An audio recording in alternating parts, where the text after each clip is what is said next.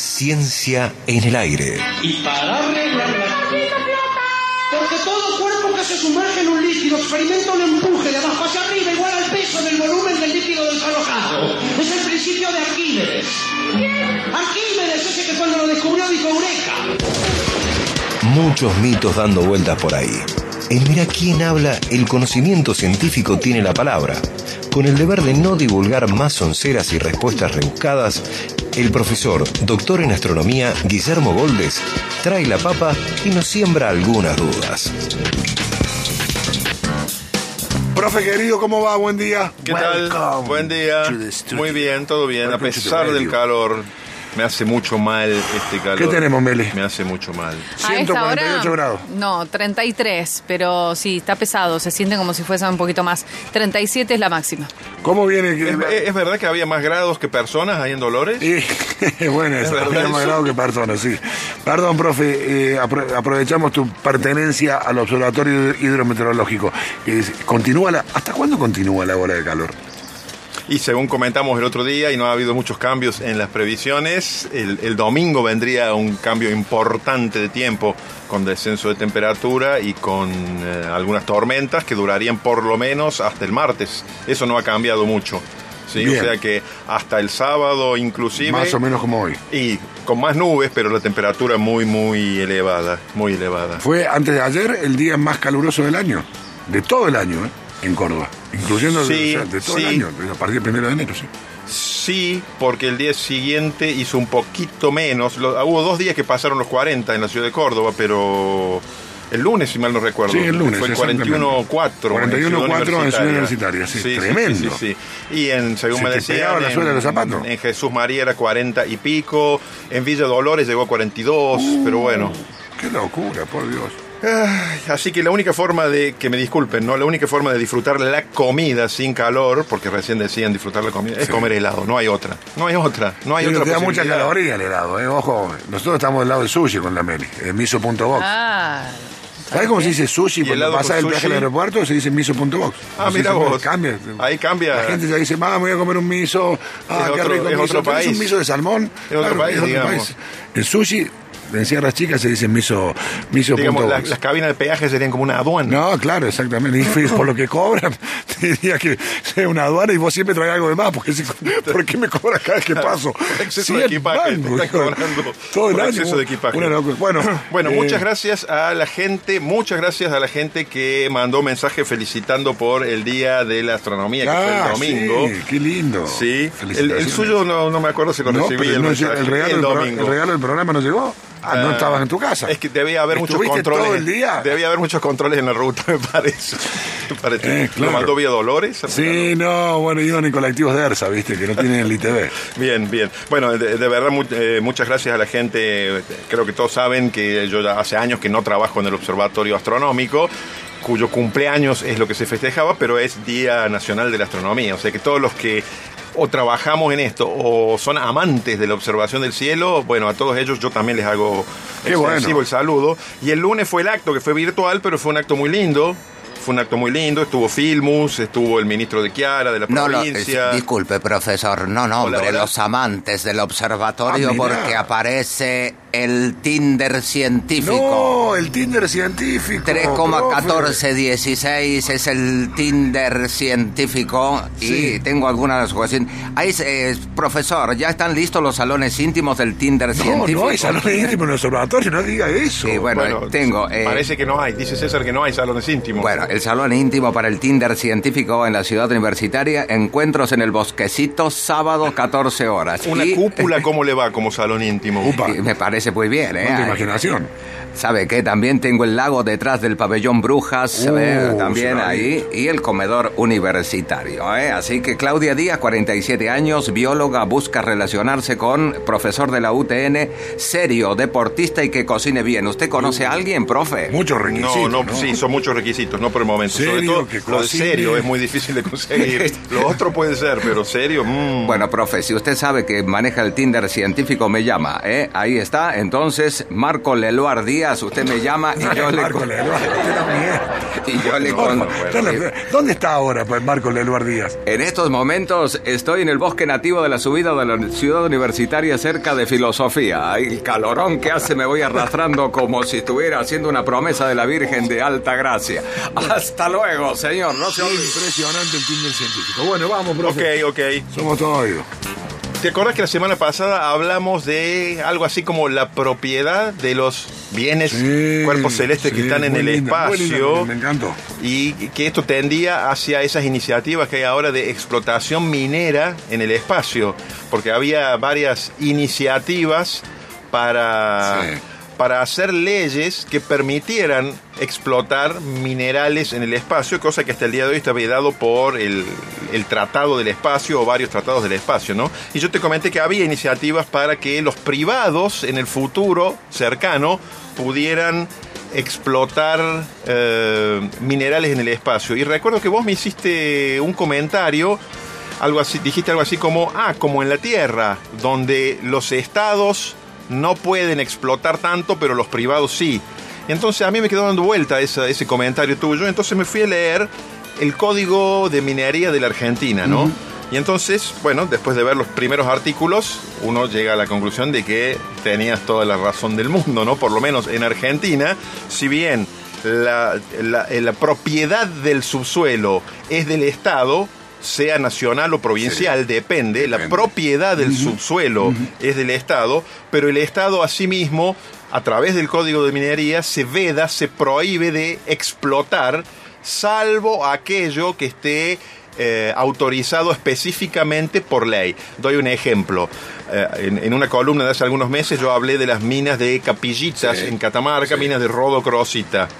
Bueno, allí esas están explotadas por una sociedad del Estado catamarqueño, pero hay una ley específica Claro, para eso. que Si no, autoriza esa explotación. que autorice esa explotación por parte del Estado o, de- o de- en la cual el Estado se asocia. Pero en general, si no, el Estado es el propietario en última instancia del subsuelo y el que autoriza la explotación de las minas, pero solo a los privados. ¿Sí? Entonces, eh, bueno, ese comentario tuyo apuntaba a algo que por lo menos los privados o las grandes, los grandes pulpos mineros del mundo están apuntando que en el espacio sea más o menos parecido para poder traer minerales de, La los asteroides, Claro. por ejemplo, ¿no? Eso no es así en todos lados. Por ejemplo, eh, Chile. Chile es por excelencia un país minero. Eh, la producción minera más importante de Chile es la de cobre. El cobre, para Chile, el cobre es como la soja para Argentina, Claro, es la principal totalmente. fuente de divisas. ¿Y eso quién lo explota? Lo explota una corporación que se llama Codelco, que es del Estado y que además en el IPF. pero muchísimo más grande, muchísimo más grande y mucho menos transparente, porque históricamente no necesitaba mostrar a qué se destinaban esos recursos. Eso ha cambiado en los últimos años o está cambiando, ¿no? Pero históricamente Ah, ¿qué- era una caja... El cobre no. el- No, los ingresos por el guita. cobre. Ah, ah, no, claro, claro, claro. Eran un tanto discrecionales. una caja negra, un- gigante. un agujero negro. Gigante, gigante, gigante, ¿no? Pero digo, entonces eso depende de, de los países, no es, no es en todos por igual. Ahora, ¿quién explota los minerales en la Argentina? Ahora Sí. pasemos más a la tierra. Depende de qué clase de minerales sean. Y el Código de Minería establece tres clases distintas de eh, minerales. Los que se suelen llamar de primera categoría, que para que tengas una idea son por ejemplo el oro, la plata, el platino, las piedras preciosas, el carbón, pero no el petróleo y el gas que se rigen por una legislación distinta, esos de primera categoría, en esos minerales, el propietario del terreno no tiene ninguna injerencia o no tiene ningún privilegio. Es decir, si vos eh, determinás que hay una- un yacimiento de oro en el terreno de algún privado, vos vas a la Secretaría de Minería, haces el denuncio, cumplís todos los pasos, te, lo, te van a eh, otorgar la explotación y el dueño del terreno no tiene nada que decir. Por supuesto hay que coordinar para ver que pueda entrar, salir, para que no le destrocen demasiado la propiedad. Hay que coordinar, ¿no? Pero eso son las minas de primera categoría. En el extremo opuesto, las minas de tercera categoría son las de eh, rocas de aplicación, todo lo que se usa en la construcción. Que son En las canteras. En las canteras, que son la explotación minera por Sí. excelencia de la provincia de Córdoba. Córdoba es una provincia muy minera, pero sobre todo en rocas de aplicación. Han Y hay- destruido, destruido la. eh, Bueno, es- parte de eso se llaman de En Villa tercera. Allende estamos lidiando con una que se llama el Gran Ombú, que está destruyendo Bien. una montaña. Pero la está destruyendo, que todos los días la, la montaña es un poco más chica, está un poco más, más lastimada, es increíble. Se ve bien cuando vos eh, vas eh, de acá a Villa Allende, que pasás el, el, el peaje del aeropuerto y agarrás hacia la izquierda, que es donde nace la avenida Lucchesi, de fondo se ve una silla de referente que hay una se la ve toda lastimada. Decir, eh, Esa, esa montaña no nació así, digamos. No, así la dejó el. Gran Ombú. Ninguna, ninguna de esas montañas nacieron así. Bueno, estas canteras o minas de tercera categoría, en cuanto a su explotación, son distintas también, porque ahí el que tiene prioridad es el propietario del terreno. Es decir, el propietario del terreno tiene la prioridad para explotar o para vender la explotación, ¿sí? Y después están las de segunda categoría, que son medio intermedias, donde el, el propietario tiene prioridad, pero no es exclusiva. ¿Y sabes cuáles son, por ejemplo? Te voy a dar un solo ejemplo. Minerales de segunda categoría, la sal. Y entonces nos vamos por un rato a las salinas. Claro.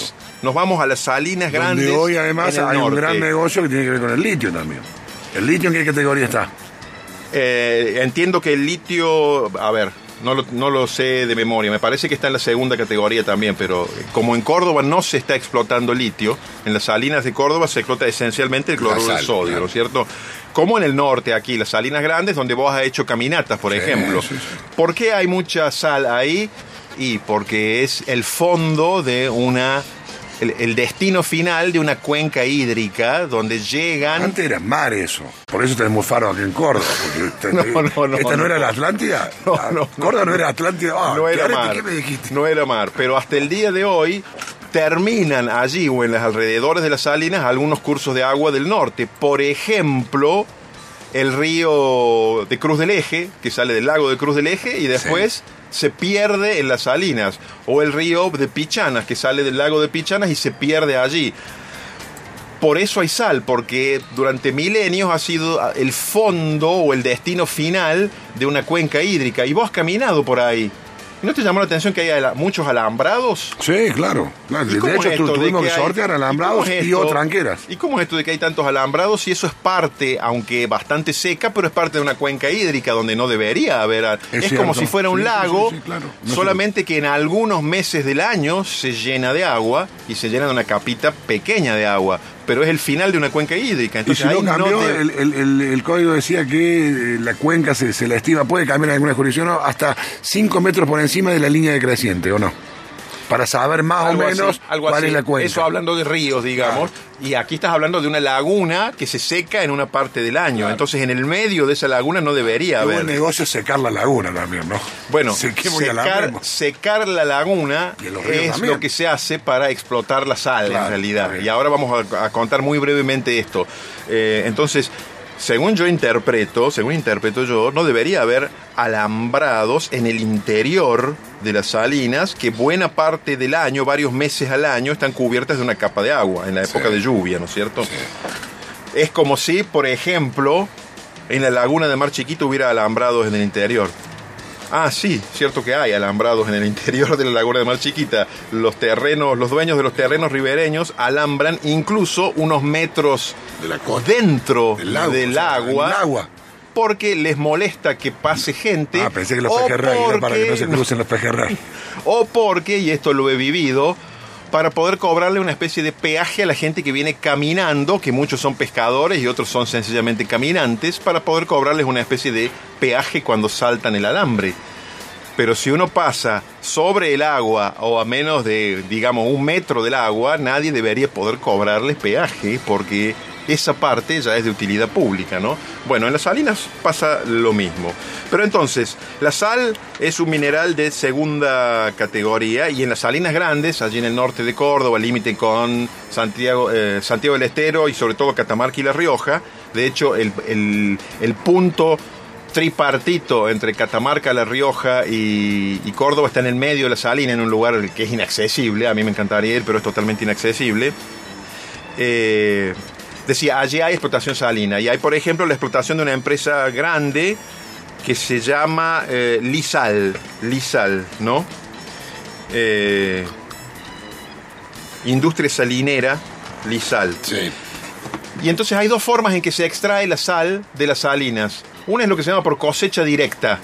Recojo lo que está en el piso. Pala, Pumba, camión o pala mecánica, Yo camión. me traje ¿eh? y la, y la he usado. La trae, la molé. Si, si tenés un, ¿cómo se dice? Un morterito. Un morterito. La, la picás un poco, pero Por es supuesto, sal, conviene, sí, convi- eh, la que está en la superficie puede estar sucia, Ah, conviene filtrarla un se poco. lava, negro, sí, se lava, tal sí. cual. La se costra lava. de arriba está media negra, pero Lo que si no vos convi- sacás el coso entero, lo de abajo está in- inmaculado. Sí, lo que no conviene es tirar la milanga directamente ahí No, para sal agua, bueno, no, claro, Pero sí, es sal, Es es sal, sal, negro, es sal, es sal. Entonces, la cosecha directa es una de las formas, es la más tradicional, artesanal. Pero ¿qué pasa? Durante varios meses al año, varios meses al año, eh, eso está cubierto de agua, entonces Claro, ahí no no se puede hacer. sacar. Entonces, la, la, industria, la industrial salinera Sociedad Anónima Lizal, ¿qué hizo ahí? Algo que se suele hacer en muchas salinas. En el borde de la salina construyó unas piletas muy grandes con el borde un poco elevado. ¿Sí? Ah. Y en el fondo puso un impermeabilizante, Claro. que, o sea, un eh, polietileno negro, digamos, como se hace en muchos depósitos de agua. Ahora, eso está un poquito más alto que el resto de la salina, entonces para llenar lo que hay que hacer es bombear la salmuera adentro de esas piletas. Entonces, si uno bombea la salmuera allí y después deja que se evapore con el sol, puede estar cosechando la sal de las piletas, incluso en la época en que la salina está inundada. Entonces es una forma como se complementan, ¿no es cierto? En la época en que la salina está inundada, exclusivamente cosechan de las piletas. Y el resto del tiempo también hacen la, cosecha mm, artesanal, ¿no? Y las piletas no es tan fácil verla porque es muy plana la salina, pero a vos que tenés un dispositivo que te permite volar y tomar algunas imágenes, Con el dron. Si parás ahí y elevás, aunque sea 10 metros, Sí. y lo- no hace falta que lo introduzcas en el terreno que está detrás del alambrado, Sí. desde 10, 15 metros puedes sacar fotos y tomar unas filmaciones, dicen muy lindas, ¿sí? Y entonces uno se puede hacer una imagen. Esas piletas no son chiquitas, son piletas de 200 metros de largo por 30 metros de, de ancho y hay algo así como 15 piletas, ¿no? Lo cual asegura una importante cosecha de sal, que como digo es un mineral de segunda categoría según el código de minería y que está allí sencillamente porque eso es el fondo de una cuenca hídrica del norte cordobés que parte del año está inundada pero con poquita agua y otra parte del año está eh, está seca al menos en superficie. Abajo siempre suele estar húmedo por, si uno se mete ahí en vehículo es, es muy complicado un lugar excelente para hacer turismo científico en algún Sí, sentido sí, sí. Sa- se puede caminar también, como vos sabés, No, yo hasta fui el Monte yo- de las claro, Barrancas. hasta ahí fui yo. Claro, yo también. Es yo una, también. isla, es una isla que crece Una isla en elevada. Una isla verde, elevado en medio de, de una salida. la que- nada. Que, se, te, se te pierde la vista. Y con mucha vida silvestre. Y, a- y no hacía mucho cuando yo fui, una pa, porque no hay un camino bien marcado, y los caminos por el viento y por un montón de condiciones se van borrando las huellas. Hacía poco, ¿te acordás? Fue el caso de una pareja en un Renault 9 que se habían Falleció. quedado y fallecieron los dos. Sí. Los dos. Dos personas mayores, Sí. me acuerdo, que creo que se perdieron durante una tormenta o algo así. Vino viento, se en- en- entre el huellerío, después parece que el auto tuvo algún problema, no, no pudieron terminar de salir, porque como decís vos, abajo suele ser muy engañoso, lo que vos ves no es una superficie dura y pareja, y el señor se bajó para buscar auxilio, se empezó a caminar, decir, bueno, no me puedo quedar acá, y murió en el camino, y la señora murió en el auto, Sí. esperando que alguien la rescate. En una época Un Renault 9. En una época muy calurosa. En una época muy calurosa. Era, y era gente mayor, no, no, te- no llevaban prácticamente agua. Sí, no es un terreno como para No, no, no, aventurarse no es un terreno así. pa- Incluso el camino, camino que te lleva hasta allá es un camino que te, te pone en carteles de advertencia. O con el camino porque es una arenita muy fina, que el auto se te queda de la nada, o sea, tenés que ir eh, tenés que conocer un poco el tema. No, no, no, no es que, ah, me voy a la salina, qué lindo, y mucho menos hasta el monte de la barraca, que de donde dejé el auto. eh, Que es una especie de reserva. que reserva tenés que tener per- per- permiso del, del, del guarda. ¿cómo se dice? guardaparque. Del guardaparque, ahí, perdón, que creo que se llama Santiago. Piolazo, piolazo, piolazo, piolazo. Comimos un asado después. Después te recomí un asado tremendo. Porque ahí, justamente en una zona de alto riesgo de incendio, los asados se hacen en un pozo. Ah, Entonces, tenía un pozo hecho, pero un pozazo. Donde hacer el fuego, después retirar el fuego y meter la carne ahí, una cosa increíble. Y nos Es fuimos. casi como un hornito. Nos fuimos con Juan Cruz Tabora Varela y con el Guille Galeno. Ah, no- no me acordaba Ah, vos ibas a ir, ¿te acordás? No me acordaba Y te de eso. el Yo fui camino. después, yo fui después. Sí, bueno, pero es espectacular. Pero Lindo, con cuidado, siempre con cuidado. El tema es, No eh, hay que caminar, no, no- no me acuerdo, serán 5 kilómetros y cuando y hay que uno va y vuelve en el día, digamos, y si uno accede arriba de- del Monte de las Barrancas, bueno, ahí es prácticamente no hay senderos y No, asperísimo para caminar ahí, es muy cerrado también. es muy cerrado, es grande, dicen que hay mucha fauna No, silvestre, pero hay que tener mucho Fieras cuidado. salvajes que te acechan todo el tiempo, ¿no? Nosotros. cuises y otras cosas, sí, sí, sí. Entre los indios nos hablamos. Bien, eh, yo hace algún tiempo que le insisto a cuanta autoridad provincial eh, me escucha que es un lugar, Las Salinas, para hacer el centro de interpretación de la sal, para los que me estén escuchando. Excelente. Hay que hacer idea, allí el centro de interpretación Yo le- de la ¿Sabes sal. cómo le pondría yo, ya que estamos en el año de Charlie García? ¿Cuándo? La sal no sale. La sal no sala, bien, ok, gusto tiene la sal. Eh, también hay, eh, hay restos ferroviarios o totalmente Sí, oxidados y sí, demás. sí, que están buenísimos Bueno, para la foto. Nos vemos la semana próxima. Gracias, profe, excelente, como siempre. Saludos. gustazo. 12.39 en la República Argentina. Una tandita de, ¿qué, se- qué será, Juan? 30 minutos, 40 minutos de tanda, nada más. Listo, vamos. Mira quién habla.